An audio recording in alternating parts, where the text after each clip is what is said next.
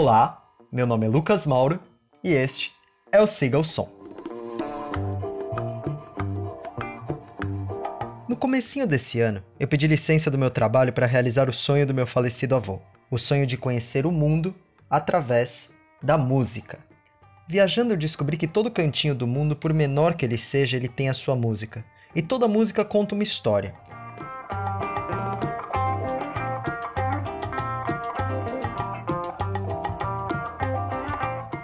Na semana passada, estivemos no norte do Peru, onde compreendemos a busca dos peruanos por seus ancestrais e por uma identidade nacional. Eu parti então para Lima para investigar mais a fundo esse ritmo tão gostoso que é a cúmbia peruana. É o som que vamos continuar seguindo no episódio de hoje.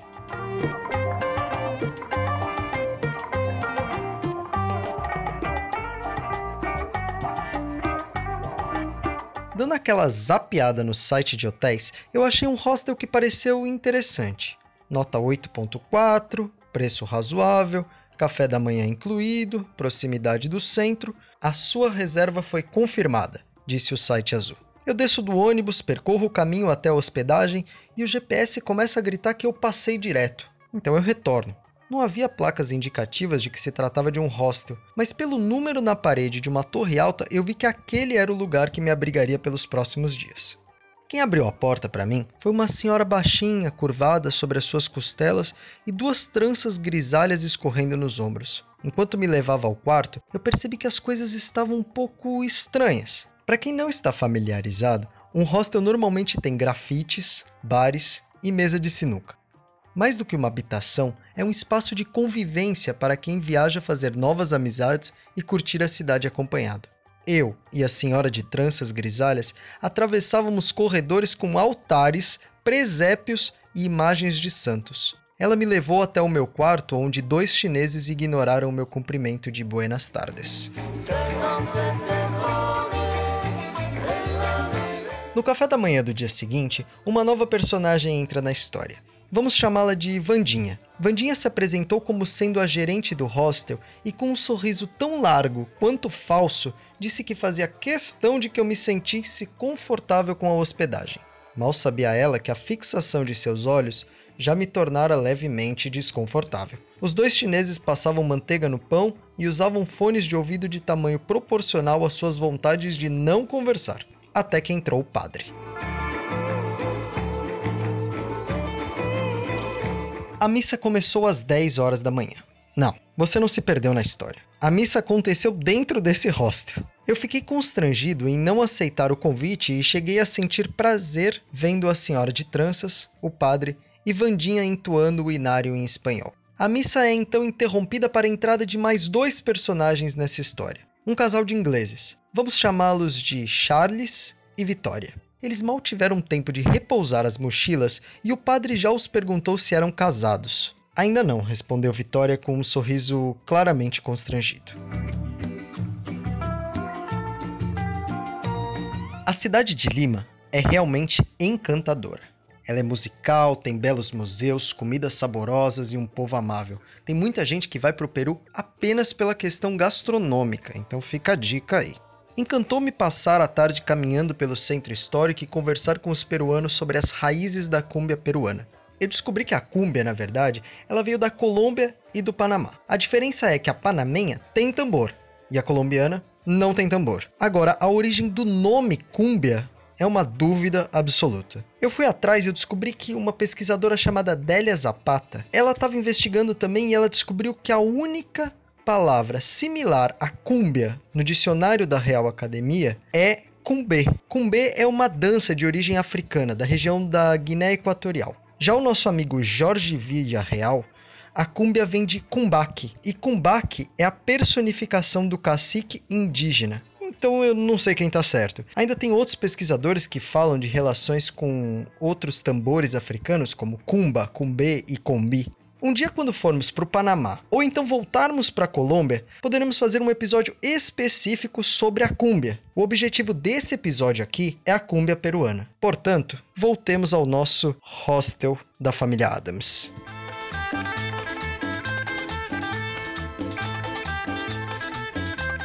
Eu convidei o casal de ingleses para sair. e tomar um pisco sour. O pisco sour é um drink típico do Peru, muito gostoso. Já que era sexta-feira e não era adequado passar a noite em meio a altares e presépios, além da possibilidade de, quem sabe, termos que participar de uma missa noturna. Deus o livre. Eles concordaram e fomos para um barzinho. Um bom jazz era executado e a afinidade da mesa era evidente. Talvez por conta do pisco, talvez por conta do desprezo que compartilhamos com os estranhos hóspedes e anfitriões do hostel. Nós falamos sobre a música e sobre a culinária de Brasil e Inglaterra, da situação política dos dois países e também sobre sexo. Como a minha carteira esvaziava e a minha cabeça rodava, eu parei com os drinks. Charles e Vitória, entretanto, continuavam virando copos. Os peruanos das outras mesas estranhavam os gringos que riam. O garçom tentou nos trazer a conta umas três vezes, até que enfim partimos. Para a Cúmbia.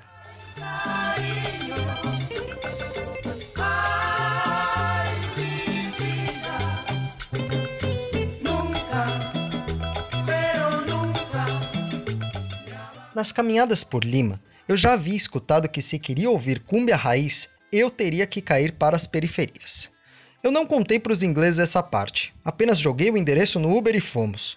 Um dia conheci uma argentina que disse uma frase que eu nunca mais vou esquecer: que quanto mais rico o lugar, mais silencioso, menos musical. Sendo que o oposto também é verdadeiro: quanto mais humilde a comunidade, mais barulhenta e musical. E isso é muito verdade para todas as partes do mundo que eu visitei. Para parafrasear o meu amado Chico Buarque, esse silêncio todo dos ricos me atordoa. Pois não se trata do silêncio dos templos budistas, da meditação e da paz. Não. Esse silêncio é o silêncio das vozes silenciadas. É a voz do sibilo, o shh.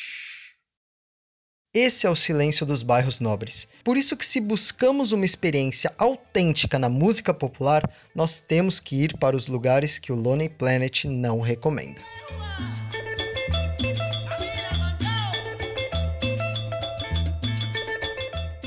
No episódio passado, comentamos sobre a busca dos peruanos por suas raízes.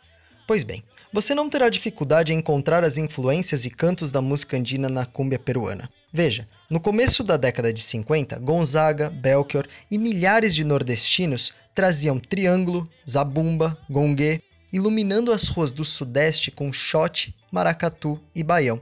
Enquanto isso, os povos andinos do Peru migravam massivamente para Lima, trazendo o huayno, que era o ritmo mais difundido entre eles. Chegada a década de 60, quando o huayno estava em seu máximo apogeu, ingressa no Peru a cúmbia peruana. O huayno e a cúmbia se mesclam a estilos musicais já apreciados pela população urbana do Peru: a rumba, o merengue, o mambo. Agora, a cúmbia peruana só virou a cúmbia peruana quando um novo elemento é introduzido: a guitarra elétrica.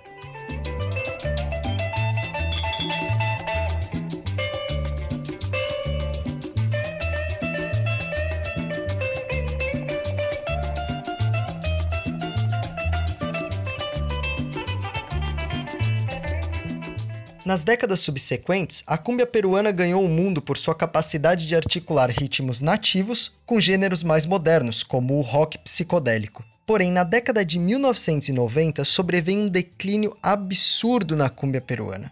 Algumas justificativas são dadas para isso, mas a mais importante é que esse ritmo musical foi utilizado para fins políticos a cúmbia foi usada pelo ex-presidente Alberto Fujimori nas suas apresentações como candidato à reeleição. E depois da revelação de inúmeros casos de corrupção e até mesmo de crimes contra a humanidade, a cúmbia no Peru acabou associada com escândalos criminosos e acabou sendo deixada de lado.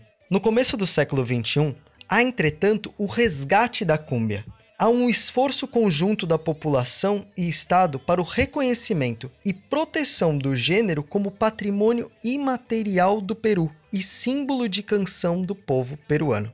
Uma nova geração de grupos musicais como Caliente e a renovação de bandas com vários anos de existência como Caribenhos e o Grupo 5 geram o um impulso que coloca, desde 2007, a cúmbia como o gênero nacional mais escutado pelos peruanos.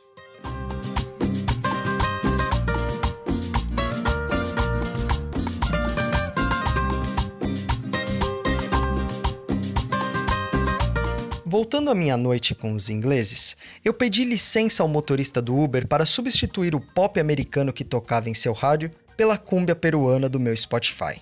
As vielas que entrávamos faziam os gringos dançarem cada vez menos no banco de trás. Mas eu os acalmava dizendo que eu já tinha passado por lá várias vezes. Óbvio que não. Quando chegamos, nos deparamos com um espaço gigantesco para uma quantidade minúscula de pessoas. É como se preparassem um Maracanã para o show do Tiririca. Ou então aquela festa que a sua família preparou para você no buffet quando você tinha 7 anos e ninguém da sala foi, sabe? Sim, isso é um desabafo. Como não sabíamos dançar cúmbia, dançamos o que se dança em nossos países. Eles com cerveja na mão, sentindo o ritmo da música, e eu tentando embrasar um passinho do romano. Claro. Mais e mais pessoas começavam a chegar, mas nem se a cidade inteira fosse para aquela festa, ela iria lotar. O som estava ótimo e ficamos curtindo e aprendendo a rebolar no estilo peruano. Cada vez que algum dos três arriscava um passo diferente, os outros dois caíam no chão de dar risada. Mais cervejas foram chegando. A verdade é que, com o passar da noite, parece que Charles foi ficando cada vez mais gente boa e Vitória cada vez mais interessante.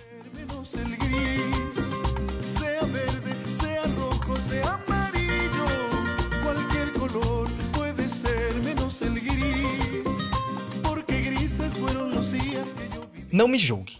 A pimenta da comida peruana, o pisco sour, o ritmo envolvente da cúmbia, as conversas e risadas daquela noite foram lentamente levando aquela nova amizade para caminhos esquisitos. A festa começava então a esvaziar até que o DJ cortou abruptamente a música e disse para todos irem para casa. Chegamos de madrugada e a risada de Vitória acordou um chinês. Ele praguejou alguma coisa em mandarim, mas o ignoramos, como ele nos ignorou todos os dias. Como não tínhamos sono, continuamos conversando na sala de estar da habitação. Charles então subiu no sofá, ergueu o braço e alcançou no alto da estante um tabuleiro de xadrez empoeirado. Pensei, ah não, velho, esse gringo deve estar tá de brincadeira.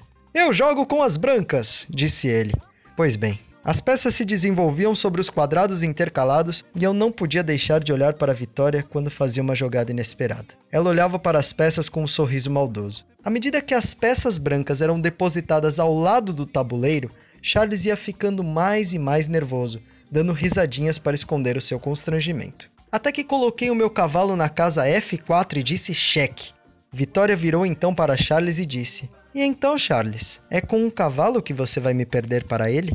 Meu amigo, minha amiga, não me julgue, mas depois dessa frase, eu gostaria apenas que o meu cavalo preto se materializasse em um cavalo de verdade e que eu e Vitória cavalgássemos até bem longe de Lima, até a Ásia, quem sabe, até longe do mundo inteiro. Eu não sabia que era assim que os ingleses jogavam xadrez, meus amigos. Com certeza, se eu estivesse no lugar desse britânico, eu teria derrubado o tabuleiro e espalhado as peças entre os santos, anjos e virgens que nos observavam. Mas como bom lord inglês, Charles me ergueu a mão e disse: Parabéns, meu amigo. Amanhã jogamos outra vez.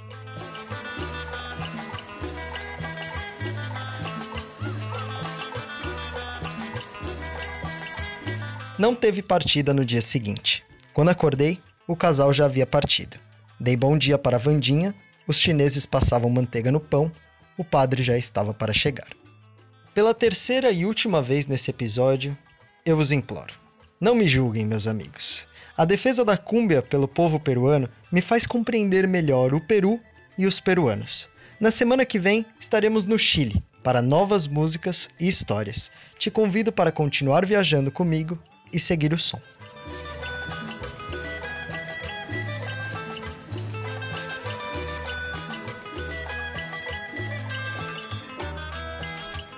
Siga o Som é um podcast de road trip com o objetivo de divulgar a musicalidade do mundo em formato de storytelling. O roteiro e produção são feitos por mim, Lucas Mauro, e a edição de som é de responsabilidade da Meta Dev Studios. Caso você tenha gostado desse episódio, pedimos que recomende para dois ou três amigos. O Siga o Som agora tem como seu parceiro o site mochileiros.com, a maior comunidade de mochileiros do Brasil, em que você pode ler relatos de viagens como as minhas, pedir e dar dicas para outros viajantes. Para seus colegas surdos e para aqueles que preferem ler a escutar, eu deixo no site do Siga o Som a íntegra desse episódio em versão escrita. Deixo por lá uma playlist exclusiva no Spotify só com o que encontrei de melhor da cúmbia peruana. www.sigaosom.com.br As fotos da viagem eu compartilho em meu Instagram, lucas.mauros. Espero no inbox uma mensagenzinha sua me contando o que tá achando do mochilão. A música de encerramento é Ya se ha muerto mi abuelo, de Juaneco.